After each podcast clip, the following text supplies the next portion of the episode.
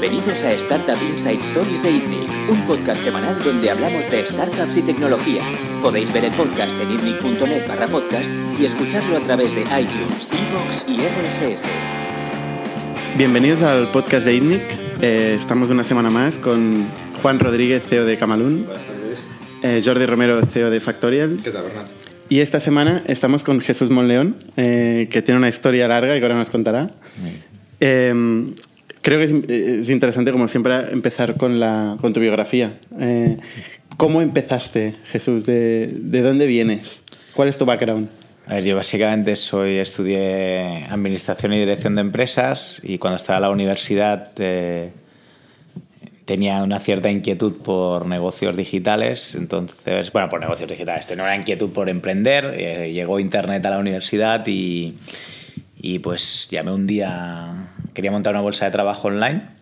Estamos hablando, puede ser el año 96 o una cosa así, o 97. Y, nada, vi que había una, una bolsa de trabajo online y se llamaba Infojobs y estaba en Sardañola, al lado de la Autónoma. Y pues un día me presenté y fui a verlos. Estaba allí Iván Martínez y Nacho González Barros. Estuvimos ahí hablando sobre el tema bolsas de trabajo. Eh, de ahí pues eh, me fui a, acabar la carrera y cuando estaba trabajando pensé, bueno, empecé con el mundo financiero, con fusiones y adquisiciones. Y estaba mi primer año y pensaba que no era lo mío, lo de trabajar en consultoría y en fusiones y adquisiciones. Y con mis primos eh, y Mónica, pues lanzamos, decimos lanzar algo en internet y se llama pues, emagister.com, que era un buscador de, de cursos o un clasificado de cursos. Pero es una historia muy larga, ¿eh? de, de la idea inicial a cómo acabó, etcétera. Pero bueno, y por eso fuimos a. ¿Qué año salió Magister? Magister, yo creo que salió el año 99-2000. Y, o sea, que hace, ha llovido un poco desde entonces. me acuerdo que dejé el trabajo el día que el Nasdaq eh, se desplomó. O sea, me acuerdo aquel día Buen que día. fui a Bloomberg, al terminal de Bloomberg, y vi que la bolsa se había desplomado, el Nasdaq como un 15 o un 17%. En aquel momento era muy joven porque tenía pues a lo mejor 22 o 23 años y la verdad que pensaba que era el fin del mundo, luego realmente lo miras con perspectiva y no era para tanto, ¿no? Pero fueron una época muy, muy dura, muy dura. De... ¿Y cómo fue eso de empezar con tus primos? ¿Y, y qué, y qué papel juega el grupo Intercom? Porque... A ver, básicamente, o sea, os explico la historia. ¿eh? Es eh, el papel de, o sea, ¿por, por qué, ¿por qué Magister? O sea, simplemente yo decía, oye, si a Infojobs le ha ido bien, pues, pues ¿qué puedo montar que, que esté relacionado? Entonces abría el diario y en aquel momento había muchos anuncios de publicidad de... De formación. De, de formación, ¿no? Y dije, pues te vas a buscar. Y luego todo el mundo decía que, que- que- que la formación iba a ser digital, ¿vale? Que iba a haber que el e-learning, que iba a ser la bomba. Y yo decía, ostras, es ideal montar algo que puedas vender 100% digital, ¿no? O sea, como la música, tal, ¿no? Digo, hostia, vamos a montar un Amazon de, de cursos online. Entonces eh, nos metimos, bueno, empezamos a indagar, etcétera, y ya nos dimos cuenta de que no existían los cursos online, pero eso nos dimos cuenta el día que dejamos el curro y nos pusimos, pusieron a programar, el día que nos pusimos. Grupo Intercom juega un papel es porque yo había conocido, bueno, os explico, el más mayor del equipo era yo, eh, bueno, con mi primo Juan Con Ramón. 22 años. Sí, cada Eres el más mayor. Sí, bueno, 22 o 23, sí, porque. Sí, sí, sí. Con, en aquel momento, pues mi primo Juan. Ra- A ver, tú vas a montar una startup, lo primero que necesitas es equipo. ¿no? Entonces, en el equipo, pues, ¿quién es? Pues tiras de, conocidos. Pues mi primo Juan Ramón había estudiado informática eh, y mi primo Jordi, Jordi Castelló, pues eh, había estudiado con mi- un año menos económicas. Y Mónica, que pues había estudiado, eh, bueno, era administrativa, estudiaba económicas, y dijimos, "Joder, pues lo montamos entre nosotros. Nos conocíamos, con mis primos habíamos montado un kiosco de helados eh, cuando estábamos en el instituto, o sea que teníamos relación y ya está, pues simplemente. Entonces, eh, yo como venía al mundo de fusiones y adquisiciones, pues preparé un PowerPoint y me fui a ver inversores y pues Así de primeras. de primeras. Sí, en, aquel Sin- momento sin producto dinero ni nada. sin producto Es lo mismo nada. que harías hoy, ¿no? No, no, no, no. Pero en aquel momento y sobre era... todo invertirías en alguien. Estamos hablando del, del boom de, de Internet previo a ese hecho, ¿eh? O sea, todo esto yo, yo lo estaba preparando mientras se seguía trabajando, estamos en el año 99-2000. Y un inversor, me acuerdo que un, un jefe mío me presentó a un inversor inglés, estuvimos con él y le explicamos el proyecto. El tío nos dijo que iba a invertir eh, 100 millones de pesetas, 600 mil euros. Y el, entonces salimos de allí y recuerdo pues, con, hablar con, el, con, con, con, con, mis primos, con el resto del equipo y decir, bueno, ¿y cómo lo vamos a hacer? ¿No? O sea, ¿cómo vamos a hacer? Eh, bueno, ¿Cómo contratamos oficinas? ¿Cómo montamos un teléfono? Hay que empezar a programar. O sea, el, el, teléfono no me has jodido. bueno, pero 100 millones de pesetas contratar teléfono. No, pero la sensación de decir de que has vendido una cabra, que esa cabra y de guau, chaval, que ahora hay que hacerlo. Nunca hemos vivido eso.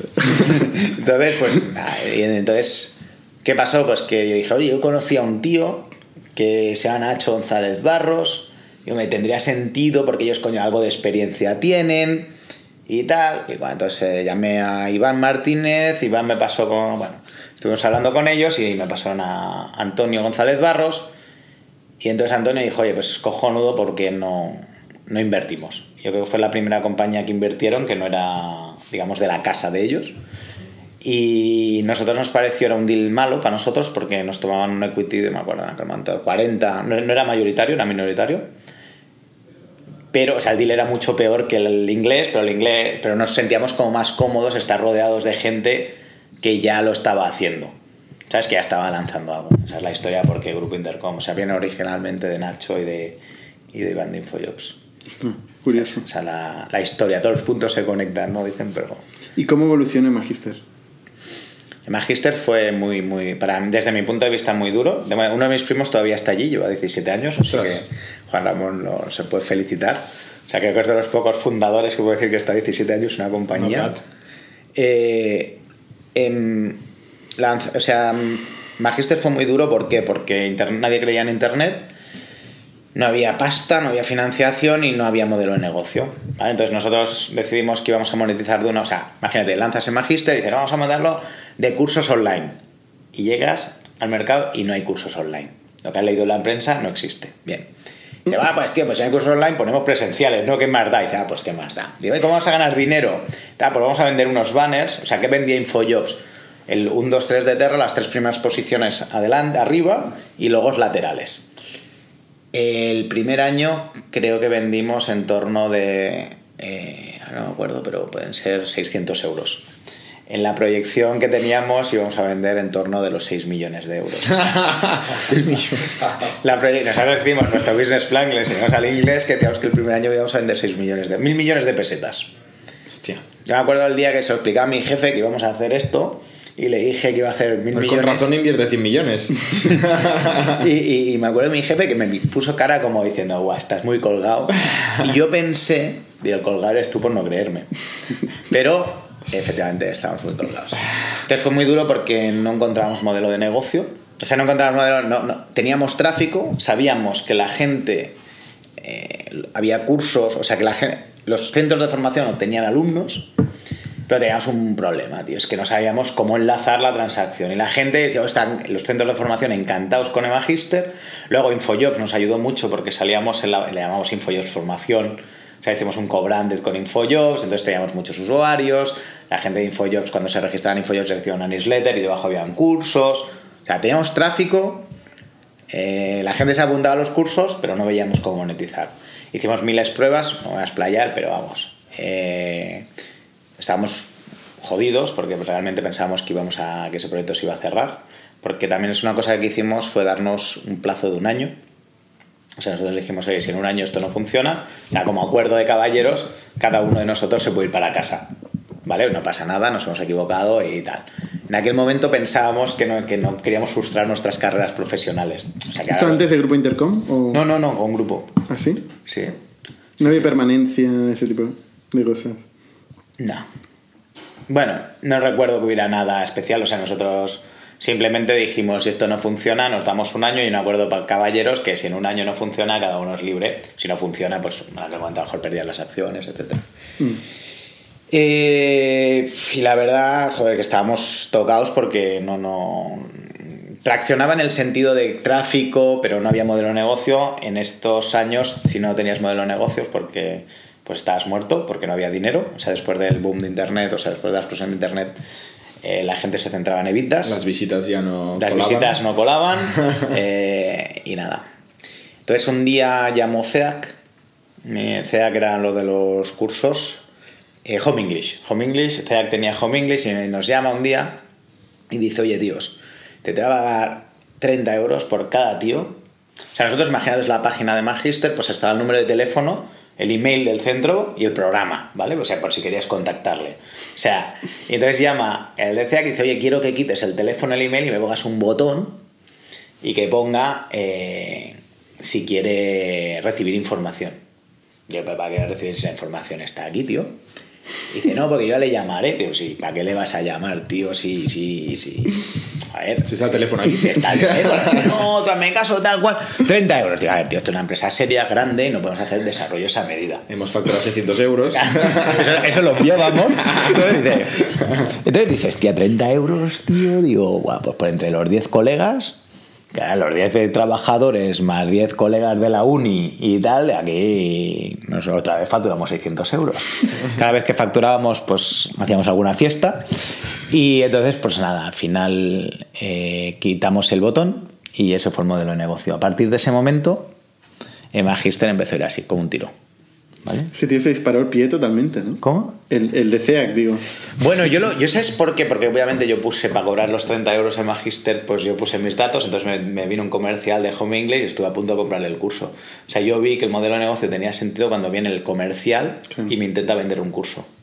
Entonces vi que esta gente, los tíos eran profesionales y decía, bueno, en aquel momento los cursos valían unos 5.000 euros, digo, solo que hagan, vendan mm, 10, ¿sabes? O sea, vendan un 10% de los leads, tal. y hicimos cálculos y dijimos, coño, esto es lo que tiene sentido.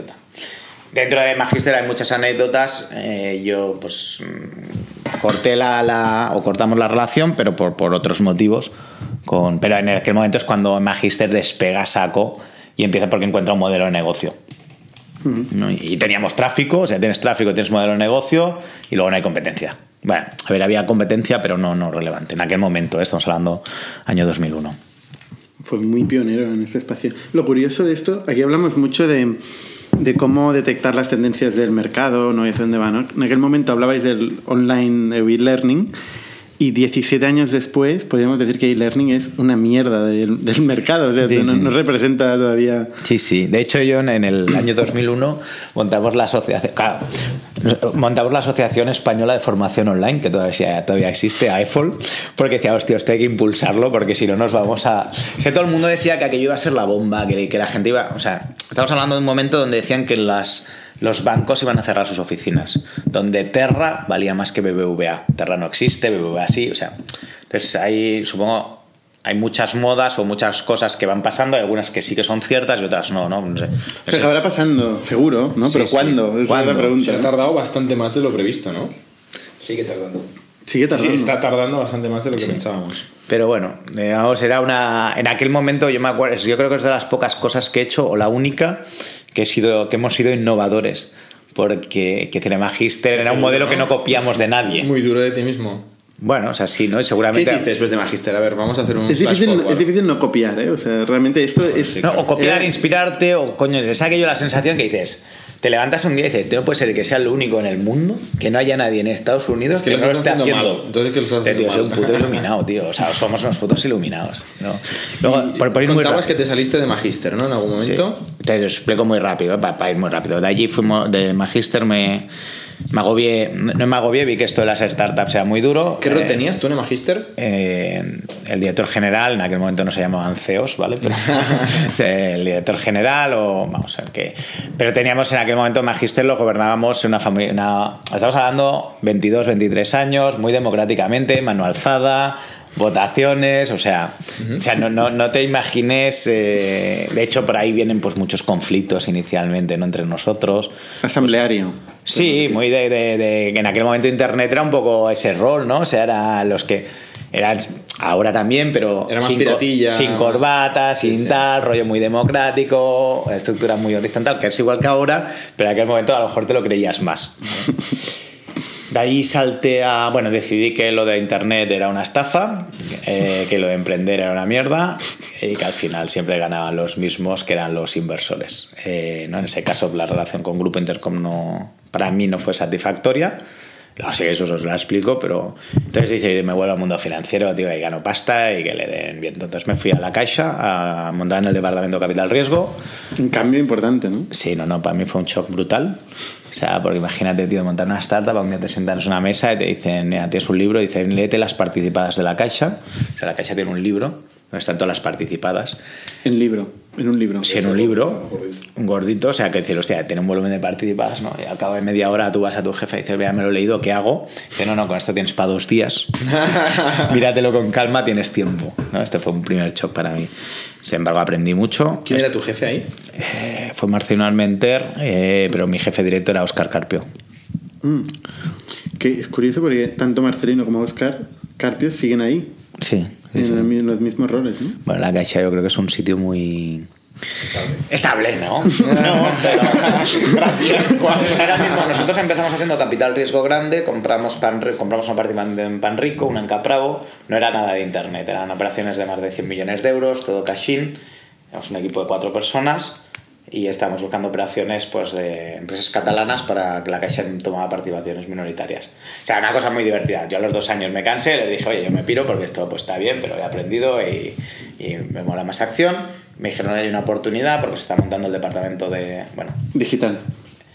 querían montar el capital riesgo de emprendedores eh, porque cambiaron al presidente, el presidente se leyó un libro y entonces dije, "Oye, Hostia, ¿qué libro se leyó? pues no sé, yo me acuerdo una vez que, que nos explicó algo el de HP, que no sé qué, del Semprona 2 y tal y cual, y el segundo de montar. Estamos hablando de esto debe ser el año 2004 o 2005. Y el tío montó, nos hizo montar el departamento de capital riesgo para emprendedores. Y por ejemplo, ¿tú no habías montado algo? Pues, digo, sí, y tal, internet. guay. Dice, Oye, pues mira, pues te toca aquí, ¿sabes? No toquéis mucho los huevos, entonces se incorpora Carlos Trench al cabo de unos meses y tal, ¿no? Y entonces montamos... ¿En qué rol entró Carlos Trains? Pues, eh, estaba conmigo, ahí está la, en Capital Riesgo, ¿no? Para llevar toda la parte de... mm, y le damos Caixa Capital, bueno, se llama Gestora de Finanzas para Emprendedores. Dentro de Capital Riesgo teníamos diferentes vehículos, unos vehículos muy grandes para capravos, pan ricos, eh, hoteles y tal, y luego pues esto que montamos de, de, de emprendedores. O sea, de allí estuve, bueno, después de los emprendedores, pues hicimos deals muy chulos, muy interesantes, hacíamos un poco, estuvo muy bien porque en aquel momento no había competencia. ¿Fue bien el fondo? Y sí, yo lo recuperaron. O sea, sí, decir, sí, pues, sí, sí. Yo no, yo, no, yo me fui antes de que se cerrara eh, el vehículo, pero sí creo que, que se recuperó. Bueno, Carlos os lo dirá, yo no tengo ni idea, pero solo con Privalia me parece que se recuperó con creces la, la, la inversión. Tuvimos varias inversiones muy buenas y nada. Y de allí dije, hostia, me pica, yo quiero volver a emprender y la única forma de volver a emprender es dejar donde estaba, ¿no? Entonces... eh, Pero entonces, tenías un conflicto de intereses, no podías participar en algo y al mismo tiempo. El problema es la Caixa es una entidad bastante seria y bastante rígida en esto y no puedes invertir en una compañía eh, si luego la Caixa invierte, porque yo les propuse, oye, pues si la Caixa invierte, yo invierto, eh, coño, que no tiene sentido, luego no hay carry. O sea, me explico, que, que es, una, una- es una institución, yo, yo estaba súper orgulloso de trabajar allí, pese a que cuando no trabajaba allí les tenía bastante manía, ¿no? El rollo comisiones, que capitalistas y tal, pero son gente que hacen las cosas muy bien hechas. ¿vale? Eso yo aprendí mucho. Eh, de ahí Mm, eh, de, la, caixa pues eh, decidí volver a emprender salí, decidí dejarlo y me fui a... Ah, no, entonces coincidí un día con Iñaki Cenarro y con Trovit y me sumé al equipo de, de Trovit. Estaban arrancando, están en la fase tal, en principio pues un día a la semana, porque yo quería ver qué hacía con mi vida, etcétera, etcétera. Y nada, ahí me enrolé en Trovit, estuve, no me acuerdo, 3, 4 años, bueno, estaba de accionista, estuve en el consejo y tal. Invertiste. No recuerdo, o sea, a ver, invertí, pero también tuve acciones por trabajar. Pero fue más porque dije, oye, quiero poner un poquito de dinero. Pero, pero realmente creo que no lo llegué ni a desembolsar, si no recuerdo mal. O sea, tendría que analizarlo si, si lo, lo, desembol- lo desembolsé, porque están las escrituras, pero que no fue una, una operación como de inversión, digámoslo así. Sí. Fue más Era que yo me fui una- involucrando, Ya. y dije, oye, si hay un ticket o se puede tal, pues invierto. Tal. Fue así. ¿Y cuál era tu, tu rol ahí? O sea, ¿qué hacías con? Business, business development. Business development. O sea, yo- o sea, el equipo era, o sea, es el equipo que, bueno, no voy a decir que es el mejor equipo con el que he trabajado, porque he trabajado con, con gente muy potente, desde Magister a Oferum, pero eran gente muy, muy potente, muy crack. Todos, todos. Albert Rivera, Iñaki. Eh, ¿Albert Rivera estaba allá? Sí. Dani Jiménez, Raúl, David Baratek. O sea, un equipo realmente eh, cristian, muy, muy top. Que luego este equipo fue el principio del Seed Rocket, ¿no? Ah, me estoy anticipando, ¿eh? Pero No, no, no. mucha, mucha de esta gente, ¿no? Ah, bueno, sí, bueno, porque todos somos amigos, ¿no? Entonces, eh, yo de hecho monté Seed Rocket cuando estaba en Trovit y lo monté como un, un- lo que me hubiera gustado tener a mí cuando, arranca, cuando arranqué Magister.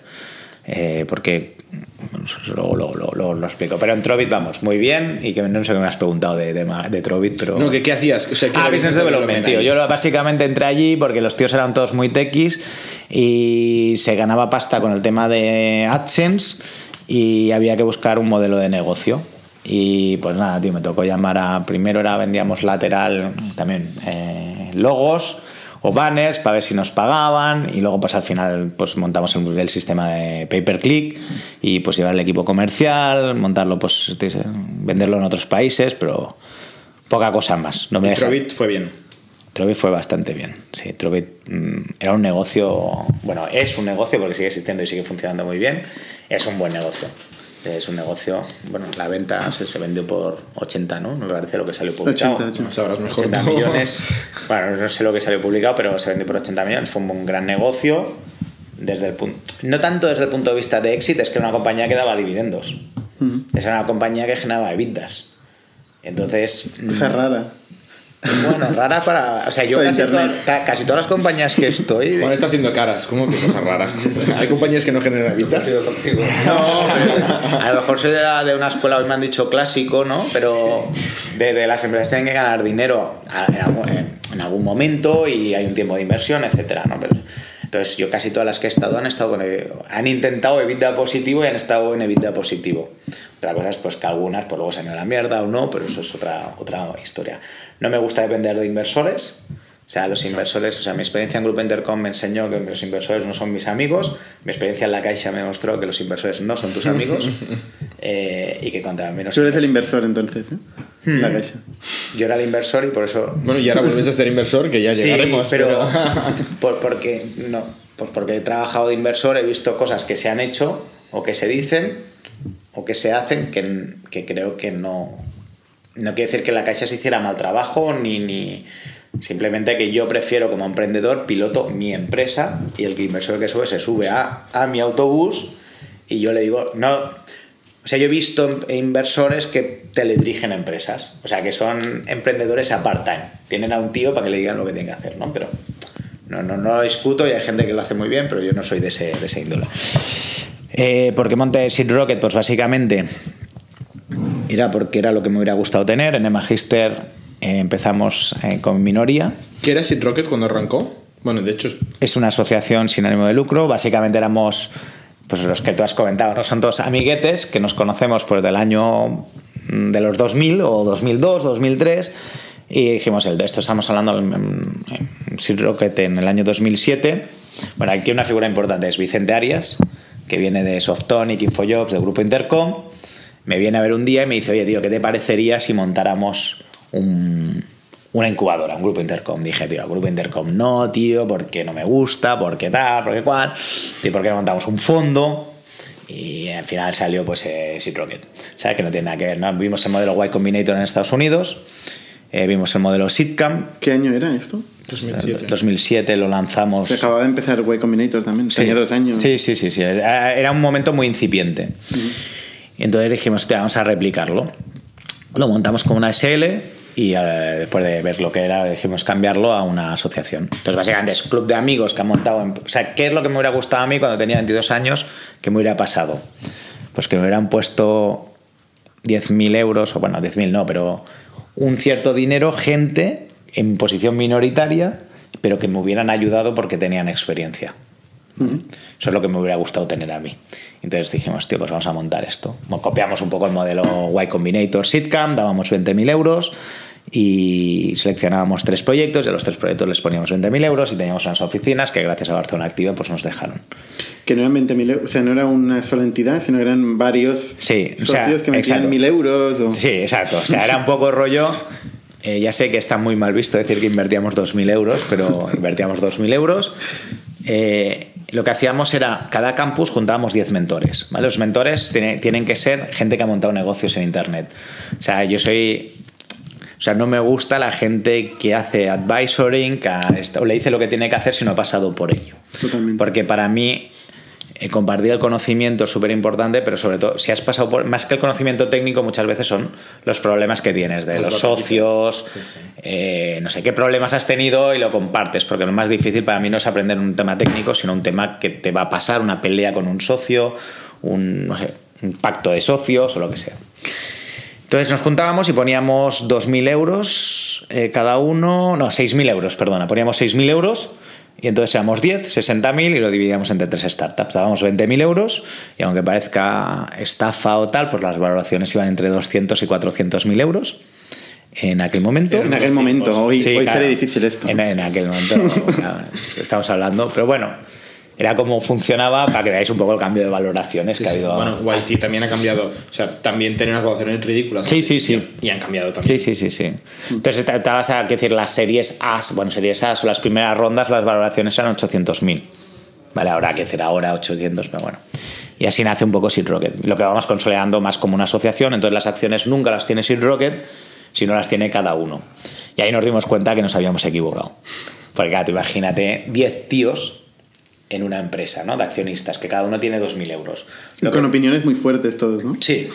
y luego, así eso lo decíamos, porque a un emprendedor a lo mejor venía y decía, no, tú lo que tienes que hacer es SEO y hacer PAM y tal. Entonces ibas a Encinar y dice, no, SEO no, marca, porque tal, branding y tal, ¿no? Entonces decíamos, oye, tío... Pobre gente. Sí, cada uno que haga, que haga lo que quiera Aquí cada uno tiene su opinión, esto lo aprendimos luego, ¿no? Porque veíamos que mareábamos a la gente más que darles, formarlos o ayudarles, bueno, la verdad es una experiencia. Toda la gente que pasa por ahí, bueno, todas, pero la, gran mayoría, pues sobre todo las, los iniciales, los recuerdo con mucho, mucho cariño. O sea, que hablamos de Pablo, Villalba. Antes comentábamos que en, en, Teambox tuvimos de accionistas a Sid Rocket, aunque no fuimos seleccionados a cambio de una mesa y, dos metros cuadrados. ¿no? Sí, sí, sí. sí, pues Pablo era muy, muy, muy insistente. Todavía lo es, ¿eh? y, y, no, la verdad es que Pablo en aquel momento, el tío, yo me acuerdo que era mega insistente con todo el mundo a todas las reuniones. O sea, tú ibas a cualquier evento, estaba Pablo Villalba pidiéndole dinero a alguien. Has enganchado pidiendo dinero y tal. Sí, sí. Pues bueno, aquí detrás, si no sé si en la cama se ve, hay, hay uno que le dio dinero también sí, al arranque del proyecto. O sea que. Hablamos de Albert Faliu, ¿no? que firmó el primer cheque. bueno, entonces, eh, y, de, y de, de, de, Trovit monté. Mm, estaba en Trovit, entonces vimos una. Bueno, habíamos invertido en Escapada Rural, que vino en Rocket en Habitísimo. Eh, yo vi un player que cuando estábamos en Trovi que crecía tanto como Trovi, que era myvouchercode.co.uk, que era un agregador de vouchers, o sea, de ofertas descuentos. Entonces, Escapada Rural saca una opción de una, una sección de ofertas y también Habitísimo. Yo veía que cada vez que publicaban una oferta, que yo se disparaba en tráfico. ¿Vale? Escapada Rural pasó por, también por Rocket. Sí, pasó por Seed Rocket es una gran empresa, by the way, que digamos es uno de los éxitos de Seed Rocket, pero, que, pero para mí el éxito es que los propios emprendedores nos compraron las acciones. Una compañía que, pues, que financieramente es muy saludable, que es 100% de dos emprendedores y que seguramente no salen, están por aquí, vamos, por aquí cerca, que no salen en, en TechCrunch, ¿no? pero que es una, una, una compañía súper sólida ¿no? y súper contento de haber sido socios suyos. De hecho, ahora ellos son mentores de Seed Rocket. Eh, no sé, tío, me he despistado ya. My Voucher Code. Ah, My Voucher Code. Entonces vimos un modelo que era esta Groupon y dijimos, tío, esto hay que copiarlo. Entonces, eh, Vicente Arias, eh, bueno, ¿cómo, ¿cómo lo hicimos en aquel momento? Vicente dijo, yo estaba en Trovit, Vicente dice, esto lo vamos a montar. Digo, venga, pues go, lo montamos, pero fichamos a un CEO un CEO para que tirase adelante el proyecto, cogimos dos arreplegats de allí de, de Seed Rocket y oye, a montarlo. Y, lo que nos dimos cuenta es que no, no funcionaba como con un CEO y entonces se puso Vicente al mando. Y yo al cabo de seis meses, como me había comprometido con la idea, tuve que dejar Trovit y dedicarme a, digamos, dejé Trovit en el nivel operativo y estaba en el consejo, pero bueno, continué con, vamos, con ellos y lanzamos Oferum. Oferum era un clon de Groupon. Lanzamos antes de que estuviera Grupalia. Estaba Let's Bonus y salimos luego nosotros. Y un buen día, al cabo de tres meses, tío, pues vienen unos tíos que se llaman CityDeal, Groupon, y hacen un anuncio en tele y dicen que con un euro puedes ir al cine y aquel día ves como hay millones de gente se registra tu competencia, aquel día te hundes en la miseria. Y bueno, lanzamos aquello, la verdad es que fue un proyecto muy duro, pero cada vez se me preguntaba soy de qué estás orgulloso, pues estoy súper orgulloso de haber montado Oferum y haberlo escalado, de haberlo llevado a break-even, eh, de que no estoy, vamos, no estoy orgulloso de haber tomado decisión a mejor de fusionarme o de otras decisiones, ¿no? Pero Oferum fue un proyecto muy, muy interesante, llegamos a facturar 20 millones de euros, llegamos a tener vida positivo, eh, pero bueno. Era un espacio donde había mucha competencia, eh, se invertía muchísimo en captación, había players, competidores vuestros con mucha pasta en el banco. Vosotros os orientasteis a buscar la rentabilidad desde, no desde el principio, pero desde bastante temprano. A nosotros, yo siempre he tenido la, la. He vivido mucho lo de que ha habido competencia y que se han metido tortazos importantes. Ya desde el año yo me acuerdo del año 2001 que salió un competidor de Magister con no sé cuántos millones de euros, ¿no? O sea, siempre he tenido, y siempre he dicho, oye, tío, que hagan lo que quieran, nosotros a lo nuestro que se pegan un tortazo. Pero en aquel momento que estamos hablando grupalia, yo no en sé... En general no miras mucho a los lados. Sí que miro, miro más, o sea, yo al equipo le digo que no pasa nada, pero yo voy un poco acojonado, la verdad. Eh, primas vida sobre venta? Yo sí. O sea, yo primo eh, que la empresa sea sostenible, porque yo he vivido pues el 2001, las Torres Gemelas, eh, eh, que el Nasdaq se va a la mierda y no haya financiación. O sea, que las empresas que nacen en el 2002 sean rentables hoy, no es porque tenían una, una iluminación, es que no había dinero y como no había dinero, tenías que ser rentable. Porque la gente no invertía en cosas que no fueran rentables. Ahora la gente no es rentable porque hay dinero, porque es más fácil pillar dinero. O sea, es más fácil a día de hoy pillar dinero de los inversores que ser rentable. Entonces, la gente no es tonta. ¿Dónde va? Lo más fácil. O sea, no, no, es, no, es, no, es así. Yo primo que las empresas tienen que ser sostenibles y que si en cualquier momento, puede ser que no tengas vida positivo, pero si en el momento no dependas de dinero de terceros. O sea, que si en el momento hay un escasez de dinero, tu compañía puede reducir un 20 o un 30% de sus costes y lo ponemos en break-even. Esa es un poco mi, filosofía. Yo creo que los negocios, si no son rentables, no son negocio. Es un margen de contribución positivo, digamos. Coste de venta y coste de producto. Para, para mí. Lo tienes que pagar con las, con las ventas. Puede ser que los seis primeros meses o tu primer año no. Yo siempre les decía a los dos Ferum, ¿no? Ahora que me he encontrado a, aquí en una comercial de Ferum, y decía, tío, va a para hacer deals, para perder dinero, porque decía, no, es que a Groupon, es que a Grupalia pierde dinero. Tío, pues va a perder dinero en un deal, pues me voy a mi casa y me doy un paseo. Te sale mejor, te sale mejor. no trabajo para perder, yo no trabajo para perder dinero, a veces pierdo. Pero coño. Ah, hay que decir que esta persona de Camalún, eh, que trabaja hoy en Camalún, eh, habla muy bien de la cultura de trabajo de Ferum mm. eh, y del entorno de venta, del entusiasmo que había ahí. Mm. Las ventas trabajaba muy, muy cerca tuyo, ¿no? A ver, yo, yo la verdad es que de lo que mejor de Oferum es el equipo. Y pese que, o sea, lo, mejor que teníamos es la cultura era muy fuerte. O sea, nosotros prácticamente no hubo. Hubo gente que empezó la empresa con nosotros y la cerró con nosotros. Sin embargo, en cualquier, en los Lupalias, Lechbonos y todo, pues había, ver, no, no, no siempre, pero había muchas rotaciones, ¿verdad? Que ellos crecieron mucho más que nosotros. Pero nosotros teníamos una. La gente, yo me acuerdo el día que les dijimos que fusionábamos, mmm, ¿sabes? Con los enemigos no, que era grupal y en aquel momento no les hizo ninguna gracia. O sea, la, ¿Cómo, ¿Cómo, fue la fusión? Porque has hecho antes un comentario así muy breve sobre el tema fusión. Sí, pues la fusión fue un, uno de los mayores, si podéis nos fusionéis, ¿vale? O sea, la palabra fusión no debería existir, es, realmente son compras, ¿vale? Nosotros... ¿Quién compró a quién? Ese fue el problema, que, que, yo creo que nadie compró a nadie, ¿vale? Entonces ese fue el problema. Os explico un poco la historia, ¿vale? Oferum está en 20 millones, es un sector de facturación, de GMB, pero es un sector que está hacia abajo. Grupalia eh, había llegado a facturar, yo no sé los millones, pero por lo menos 300 millones o 200 millones de facturación llevaba, ¿eh? estaba en Brasil. Siempre recuerdo una frase que me dijeron es, me, yo abría, me dice, mientras tú abres Alicante, yo abro Brasil. Y dije, vale, vale. Y es cuando, no, tú como emprendedor te deprimes porque dices, tío, no eres nadie. Tío, eso, un inversor me dice a mí, dice, hostia, mientras vosotros abrís Alicante, tío, estoy abriendo Brasil. Y dice, joder, chaval, soy un, soy un matado. Entonces, cuando ves que tu competencia empieza a cerrar países, y empiezan a hacer down rounds y Alicante sigue abierto, tú dices, guau, chaval, a ver si los tontos eran ellos. Vale. Entonces ahí te empiezas a crecer. Ahora tú vas viendo decir, ¿veis? Al, equipo, le, porque siempre al equipo le decías, no hagáis caso, ellos cobran más salario, es que tienen más dinero, invierten más, no hagáis caso porque a la larga ya veréis que los negocios buenos aguantan. pum. Entonces, coño, el equipo iba diciendo, "Hostia, estos tíos tienen razón, ¿no? y se va consolidando. Y tú te ibas creciendo el ego. Nosotros compramos Planeo, que facturaba 7 millones. O sea, empezamos a hacer que, que el bicho decía, "Oye, estos están cayendo y nosotros no. Eh, decidimos fusionarlo porque creíamos mm, ciertamente que fusionando ellos debían estar sobre los 60 millones de facturación. Habían reestructurado la compañía, estaban en EBITDA positivo y creíamos que uniendo las compañías, aunque no fueran 20 60 más 20, o hiciéramos 60, coño, vamos a, primero se eliminaba un player del mercado, por lo tanto, de sangrar en uno al otro. el otro, Sí, o sea, sí, y, y- y, coño, un único equipo. Eh, y aparte nosotros habíamos comprado una empresa que se llamaba Bella Hora, con la cual pretendíamos diversificar el negocio. O sea, nosotros lo que veíamos como el negocio se iba a la mierda, compramos un- una empresa, eh, Bella Hora, que era dentro del, sector de beauty, para potenciar ese área e ir dejando el sector de los cupones. El cash flow que generamos en, cupones lo pasamos allí. Pero las ventas iban hacia abajo.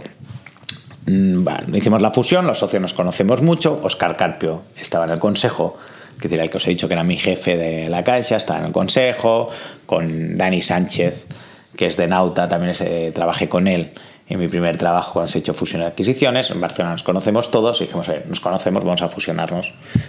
Decidí Está en el consejo de Grupalia. de Grupalia, Ah, sí, vale, sí, vale. sí. Pero hay que decir que había. Que aunque eran tu competidor, o sea, te conoces, entonces hay una relación, ¿no? ¿En Ucerum cuánto dinero levantasteis?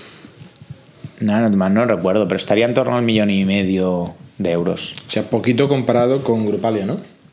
Bueno, sí, Grupalia creo que Grupalia seguro. levantó casi 60 millones. No sé cuánto, pero levantó mucho dinero, sí. Pero, y, y entró en este millón y medio. Caviedes tenía una parte. sí, Caviedes era la- el, El líder. el líder, sí. Luego teníamos a Business Angels. Bueno, o sea, pues acabo de explicar lo de la fusión. ¿Qué pasó? Que decidimos eh, juntar. el- Fue bastante buen rollo porque decidimos lo mejor de tu casa y lo mejor de mi casa lo vamos a juntar y vamos a quitar lo malo. ¿Qué quiere decir? Pues, oye, pues si en marketing eh, este es muy bueno y este también, se complementan, pum, pues este sí, este no. Bien, siguiente. Eh, la, la- tecnología, pues cogemos esta tecnología porque la Ferum era más eficiente, etc.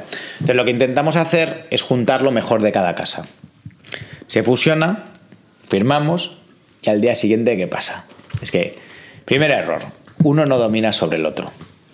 Me explico. Eh, cuando tú juntas a un comercial de Oferum con un comercial de Grupalia, no tienen nada que ver. Dos culturas. Dos culturas que, claro, yo, por ejemplo, o sea, culturalmente, primero que se odian, ¿vale? O sea, Se han entrenado a odiarse durante, durante cinco años, un tío de Oferum le tiene manía al de Grupalia. Dice, oye, tengo que ir a juntar. O sea, bueno, tú los intentas calmar, ¿vale? Pero tú vas viendo que aquellos se empieza a enredar. Luego hay diferencias entre los socios, ¿vale? Por alguna cosa no- nos empezamos a, a tener diferencias de que si tú has dicho, de que el otro ha dicho, bueno.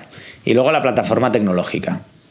Eh, se iba a quedar la plataforma tecnológica de Oferum, eh, la plataforma tecnológica de Oferum porque era mucho más barata que la de Grupalia. La de Grupalia era un monstruo que no tenía sentido.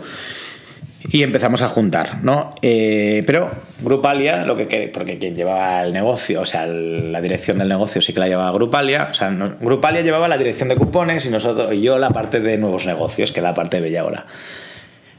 Quería las funcionalidades de Grupalia en la plataforma de Oferum. Entonces iban haciendo desarrollos. Iban desarrollando y nunca cambiaba, nunca se acababa de cambiar la plataforma tecnológica. Le dijeron, imaginar, ¿eh? al equipo de al equipo de Grupalia, oye, mm, de aquí tres meses, pues os iréis todos porque cambiaremos por la plataforma, hay que hacer la migración, tendréis un bonus, ¿vale? Bueno, pues en un momento dado, cuando el, equipo técnico de Ferum dice, oye, tío, nosotros estamos cansados de desarrollar, si queréis, la plata- si queréis las funcionalidades de Grupalia, os quedáis con la tecnología de Grupalia y si no, trabajáis con la tecnología de Oferum. Y ya está. Entonces Grupalia dijo, no, no, nosotros queremos nuestras funcionalidades. Eh, entonces, tío, nos quedamos con la plataforma de, de Grupalia. Entonces se echan a los técnicos de Oferum y se quedan con los de Grupalia. O sea, qué decir, son decisiones, yo no digo La integración fue muy dura, ¿eh? muy dura. Es decir, a nivel de cultura, a nivel de tecnología Y a nivel de socios. y esto y a nivel de socios. Esto que repercute, pues que las ventas a lo mejor te caen un 20%, no recuerdo sea un 20, un 25%, porque la gente no está pensando en la facturación, está pensando en otras cosas. Esto que pone, pues una factura, si la sumas 80 millones de euros, si tú le pones un 20%, pero es que es 16, si lo aplicas mensualizado, pues coño. Es verdad que la fusión generaba, hubo un momento que ya estaba generando EBITDAs, pero la bajada de ventas lo que te jodía era la caja. Y aparte, pues te imaginé todo el deterioro. Hubo una cosa muy buena que hicimos que fue traer a un. Bueno, Nauta hizo una cosa muy buena, y es poner dos independientes en el consejo. Y eso ayudó a que nos matáramos mucho menos. Y eran muy buenos. Entonces hubo uno que era muy experto en fusiones y nos explicó, oye, tíos, uno tiene que mandar sobre el otro. Esto no es. No pues Entonces hay que decidir, hay que repartirnos y uno manda sobre todo. A partir de ese momento, que fue cuando lo de la plataforma, etcétera, se decidió pues eh, que Grupalia mandaba sobre cupones. Entonces se quedaba el equipo de Grupalia y en nuevos negocios se quedaba el equipo de Ofero. ¿Tu rol en particular cómo cambió en la fusión? ¿O tu rol, tu involucración en la empresa, tu participación? Pues yo, a ver, yo estaba en, en, Oferum, era co-founder, bueno, co-founder o co-CEO con, con Vicente, éramos Vicente, Sacha y yo, Sacha es el CTO, entre los tres manejamos la empresa de Oferum. En la fusión yo quise darme un paso atrás y, y, no estar en el negocio, en el día a día de la cuponera, yo quería hacer nuevos negocios. Entonces yo, yo me quedé con la parte de Bellaona, de, de nuevos negocios. Pero bueno, también nos matamos. O sea, que porque... ¿Y Vicente siguió? Vicente siguió, creo que duró tres o cuatro meses, ¿no? Hasta que lo despidieron en la fusión. Eh, bueno, no que lo despidieron o que salió, llámalo como sí, quieras, sí. pero o sea, fue momentos muy tensos, ¿eh? De, de, tal. Entonces eso, la compañía salió muy, muy tocada. O sea, yo creo que esa es la típica fusión que si preguntas a cualquiera que estuvimos involucrados, pues no deberíamos haber hecho. O si os pretendéis hacer una fusión, yo os diría que uno compra al otro. Yo he hecho fusiones que han sido muy exitosas, eh, o adquisiciones. Pues, por ejemplo, eh, fusionemos Glamorum con Jollybox. Eh, y, y... Glamorum era un, un, proyecto que salió de Oferum. ¿Quién? No, no, no, no. Hay gente que salió de allí, pero Glamorum no. O sea, dentro de, de Oferum habíamos montado varias digamos, uno de los problemas que tenemos en Oferum es que éramos muy desfocalizados y lanzábamos varios verticales, ¿no? Pero siempre dentro... Era un mini rocket. sí, pero claro, tú tienes millones de usuarios, tienes técnicos allí. O sea, tío, te ibas a comer y decías, a ver, tíos... ¿Qué, ¿Qué vendemos a esta ¿qué, gente? ¿qué, qué, vendemos? ¿no? Entonces, vamos a vender Pictalia. Tenemos Pictalia que hacíamos imanes para la nevera. Y es ahí donde hablamos por teléfono. Ah, puede ser. Yo creo que ahí hablamos porque ah. querías montar algo de impresión. Ah, exacto, exacto. Entonces, comiendo, tío, pues una comida y con los técnicos, ¿y por qué no montamos para, para vender imanes en la nevera pues, personalizados con las fotos? Claro, tienen los usuarios, tío, al final, y, ver, sí, buscamos un taller que nos lo imprimía. Y luego ese mismo servicio se lo vendíamos a Grupalia, a Let's Bonus, a una historia. Sí, sí, no, Glamorum, pues esa fusión de Glamorum y Jollybox eh, fue, una, fue muy bien, pero ¿por qué? Porque cada uno tenía mercados diferentes. Uno decidió que tenía que tener el 51 y el otro el 49, y decidió que uno mandaba y el otro no. Y quién lideraba y quién no. Pero no lo hicimos conscientemente, pero salió muy bien. -huh. Estaba más claro, ¿no? Sí, y luego, más claro. Sí. Bueno, hablando de fusiones, antes hablábamos de Redbooth, eh, hace no mucho se fusionó y ahí, por ejemplo, las cosas estaban muy claras y el equipo, mm, o sea, se quedó un equipo con la tecnología de otro. Y ahí no ha habido ninguna duda, no ha habido, no. no ha habido debate porque no quedaba nadie para debatir. Ya, ya. Al cabo de cuatro meses, sí, sí. toda la gente que estaba en Redbooth salió corriendo. Sí, sí, pero bueno, es, es... fue muy exitosa la fusión. Oye, ¿Cómo ha evolucionado Seed Rocket? ¿En qué punto está hoy? Bueno, hoy existe Seed Rocket for Founders, ¿no? O sea, también es interesante. Sí, bueno. Pues Seed Rocket yo creo que una de las cosas malas es que no hemos evolucionado mucho. O sea, Seed Rocket sigue con su modelo. Es una asociación sin ánimo de lucro. Hacemos un camp, dos campus al año, uno en Barcelona, uno en Madrid. Eh, ¿Qué ha pasado? O sea, el mercado ha cambiado. ¿vale? Es el mercado. Nosotros inicialmente seleccionábamos startups en fases iniciales. Que decir, Red, Redboot cuando vino creo que tenía un MVP. Bueno, Redboot no, eh, Teambox, Psycho, Psycho eh, pues sí, sí, Escapadar. Una, una, alfa si tú quieres. Jordi Habitísimo vino que no tenía, no tenía página web. O sea, aceptábamos, o sea, Master Branch. O sea, sí, Master Branch. acogíamos proyectos en fase TX que, que tenían ideas, eran más sección de ideas que nos molaría tener y de ahí fuimos pasando a MVPs. De MVPs pasamos a algo de tracción. Entonces, ¿qué nos pasa en Sitro? Que cada vez tomamos proyectos que en fase más avanzada. Con menos riesgo. Sí, con menos riesgo porque al final, como aplica tanta gente, tu tendencia a la hora de seleccionar proyectos es a los más, ¿no? A, a los que tienen menos riesgo y a los que vienen recomendados. ¿Qué ha pasado? Pues que ya, no, ya cambiamos el método de ponerle 20.000 euros a que fuese libre la inversión que hacía. Entonces eh, tiene que haber no solo tres proyectos, puede ser que no invirtamos en ninguno o invirtamos en, siete. Entonces nos sentamos, nos reunimos y decidimos si uno de los mentores quiere liderar, o sea, apoyar a ese proyecto, es el lead investo, si invierte él, el resto nos sumamos. Entonces de ahí mo- decidimos hace un año y medio montar un vehículo para co-invertir en fases iniciales, que es el Seed Rocket for Founders. Entonces estamos invirtiendo no solo en proyectos de Seed Rocket, sino en proyectos donde los mentores de Seed Rocket invierten, nosotros co-invertimos con ellos, sean de Seed Rocket o fuera de Seed Rocket. Pero bueno, básicamente, ¿qué se ha convertido Seed Rocket? Pues para mí, o sea, quiero decir, hace unos años era importante dentro del ecosistema o, necesario, ahora creo que es importante la marca, creo que vienen emprendedores de mucha calidad, sin embargo yo creo que en el ecosistema el ecosistema es muy maduro y que ya no es tan necesario como antes, ¿no? desde mi punto de vista. Aún así es increíble porque se ha persistido y ha sido consistente durante muchísimos años. Yo creo que es muy importante eso para, para el ecosistema, en Barcelona en particular. Sí, Y en España diría, ¿eh? porque tampoco hay muchas alternativas. Hmm, O sea, nosotros una de las premisas es no tomar equity eh, gratuitamente, ¿vale? Es una de las... También todo esto, al principio vas modificándolo, vas cambiándolo, pero luego lo tomas más como decir, oye, yo lo que no quiero es regalarle acciones, o sea, que nadie tome acciones gratis. Lo que sí que puede pasar es que algún mentor, el que es el lead investor, obtenga, invierta y la valoración sea más ajustada o tenga un descuento sobre la valoración. Pero sí, yo creo que lo bueno, lo bueno de Rocket es que ha sido muy persistente. Eh, sí que es verdad que los tiempos cambian, hay que darle cosas nuevas, ¿no? Han aparecido modelos nuevos y no estáis pues eh, todos los de los Venture Builders, que yo creo que son modelos muy interesantes, ¿no? Y que, que hay que se han modificado porque yo tenía una idea bastante mal concebida de lo que son las aceleradoras o perdón, las las incubadoras, ¿no? Que toman la mayoría del equity, etcétera, que yo era, pues, soy bast era bastante anti, sobre todo por mi experiencia con Grupo Intercom. Pero bueno, luego he visto que hay modelos y que Ha que- costado años encontrarlo, ¿eh? O sea, desde IBNIC hemos vivido infinitos debates de entender qué queremos ser o, o qué es lo que añade más valor. O sea, con la, siempre con la buena intención, Ya. eh, qué es lo que conviene más a- al ecosistema. Nosotros ahí tuvimos un debate muy fuerte en cuanto, bueno, muy fuerte, cuando, cuando aparecieron Guairas y empezaron a, hacer, a aparecer aceleradoras. Bueno, el 2010, 2012, quizá aparecieron 100 Sí, aceleradoras. entonces O sea, nosotros ahí tuvimos una reflexión. Me sí, acuerdo sí. que con Marek, con Iñaki, con Vicente tuvimos un poco la discusión de decir, ¿qué queremos? ¿Qué queremos ser? Porque, tío, ya no somos necesarios para el ecosistema. El ecosistema ya somos tiene. uno de 100. Entonces dijimos, tío, ahora nosotros somos un club de amigos. O sea, sí, Rocket es un club de amigos. Los mentores somos colegas. Y lo que nos mola más es irnos a cenar y hacer eventos entre nosotros. O sea, y luego, si echamos un cable a emprendedores es de puta madre. Pero entonces dijimos, tío, nosotros vamos a ser un club de amigos. No vamos a ser ni la mejor ni la más grande. Y no queremos tener modelo de negocio.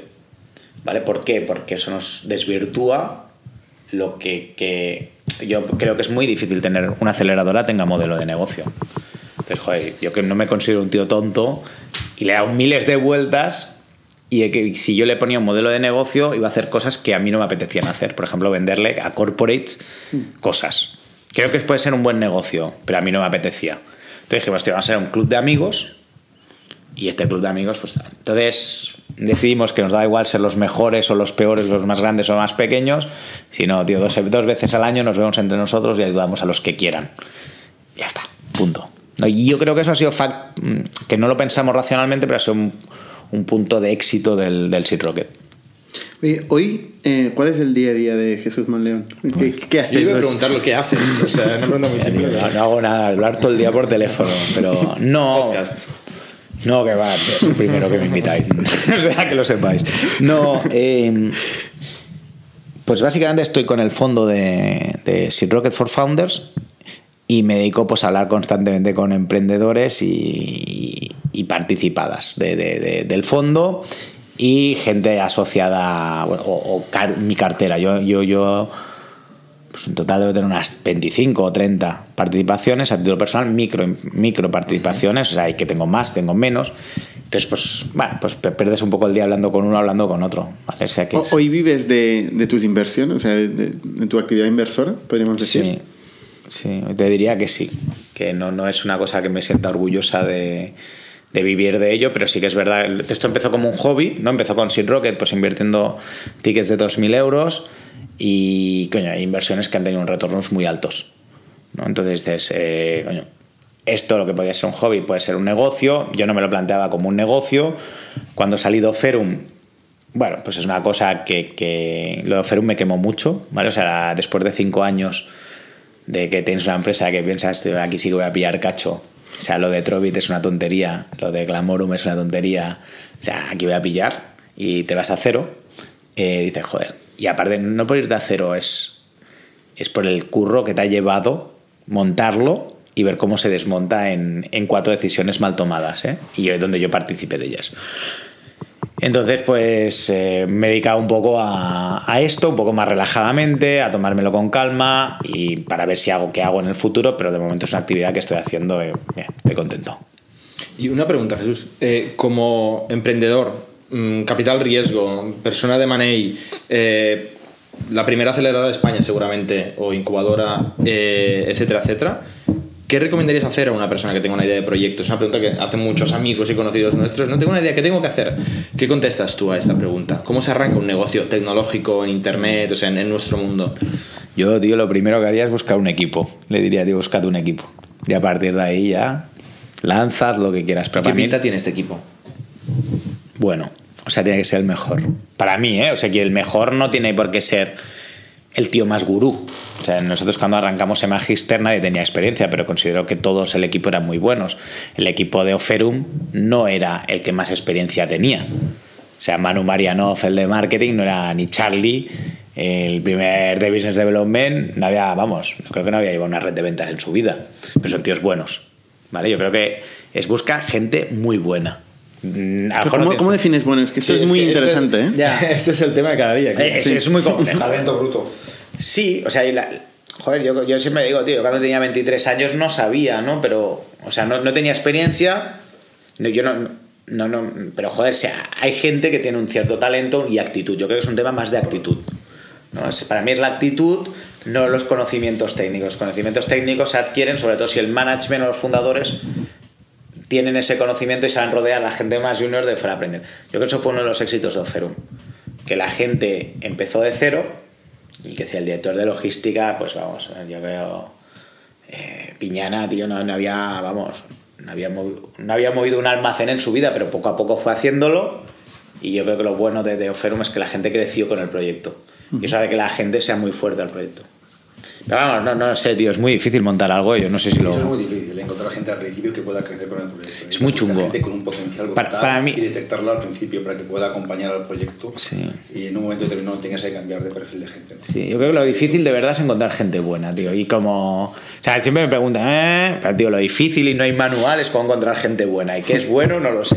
Yo antes de montar el fondo de Seed Rocket llamamos a todos los VCs, top one VCs de Europa a Estados Unidos, ¿no? Para ver qué criterios utilizaban, ¿no? Digo, coño, esto lo, hemos hecho en plan rollo colegas invirtiendo pasta, pero a ver los profesionales cómo lo hacen, ¿no? Y cuando les preguntan, no, equipo, de vale, ¿equipo qué? No, que sea bueno. ¿Bueno qué es? No. Y cada uno te explica una visión de. O sea, yo creo que es percepción de la persona que tienes delante y es muy difícil de saber que si es bueno o no. Un consejo difícil de ejecutar, ¿eh? Sí. percepción, intuición, que pero sí, es sí, totalmente sí. así. ¿eh? Oye, última pregunta y, y, lo dejamos aquí porque nos, nos hemos alargado más de la cuenta. Perdona, ¿eh? Es muy interesante. Eh, ¿cuál Eso es era la... intro, ¿no? Hasta ahora, era... ahora empezamos. ¿Cuál es la última inversión que has hecho que te, que, que te flipe, que consideres que es un proyecto eh, brutal? Una que hemos aprobado hoy, que es el Follow One, que a mí me gusta mucho y que es... Eh bueno, voy a pensar, ¿eh? pero esta es la que ahora estoy más emocionado, pero sabéis que cada uno con su zapato, sus zapatos nuevos está muy ilusionado. Eh, para mí sería Tuvalum, ¿vale? No sé si conocéis Tuvalum. Tuvalum son eh, un proyecto de... es un marketplace de bicicletas de segunda mano de, en compra y ventas de bicicletas de segunda mano. Creo que están en Instagram haciendo publicidad. Po- Podría ser, no lo sé, pero hacen, venden bicicletas. Es un modelo que me gusta mucho, a mí los marketplaces me gustan mucho. Y, a- y invertimos en el fondo y ahora mo- vamos a volver a invertir y no sé, es un proyecto que me, que me gusta porque combina una cosa que es el SEO con, con el marketplace ¿no? de oferta y demanda, donde se puede arbitrar, eh, arbitrar en el sentido de comprar bicis y venderlas. Bueno, me parece un, un proyecto súper interesante y que puede ser replicable internacionalmente. Pero bueno, esto a lo mejor de aquí, cuando escuche aquí tres años, mejor di que me Esperemos que esté en el Nasdaq. Sí. Bueno, he, he- he dicho, tío, a tantas que. O sea, que al final es muy aleatorio. O sea, que no. No sé, ya veremos. Pero esta me gusta ahora. Oye, pues muchas gracias eh, por tu testimonio, muy, muy interesante. Muy bien. Pues muchas gracias por invitarme. Y nos vemos la semana que viene. Suscribíos a nuestro podcast semanal en youtube.com barra iTunes, iVoox o RSS para no perderos ningún episodio. También lo podéis recibir en vuestro correo suscribiéndoos a nuestra newsletter semanal en itnic.net.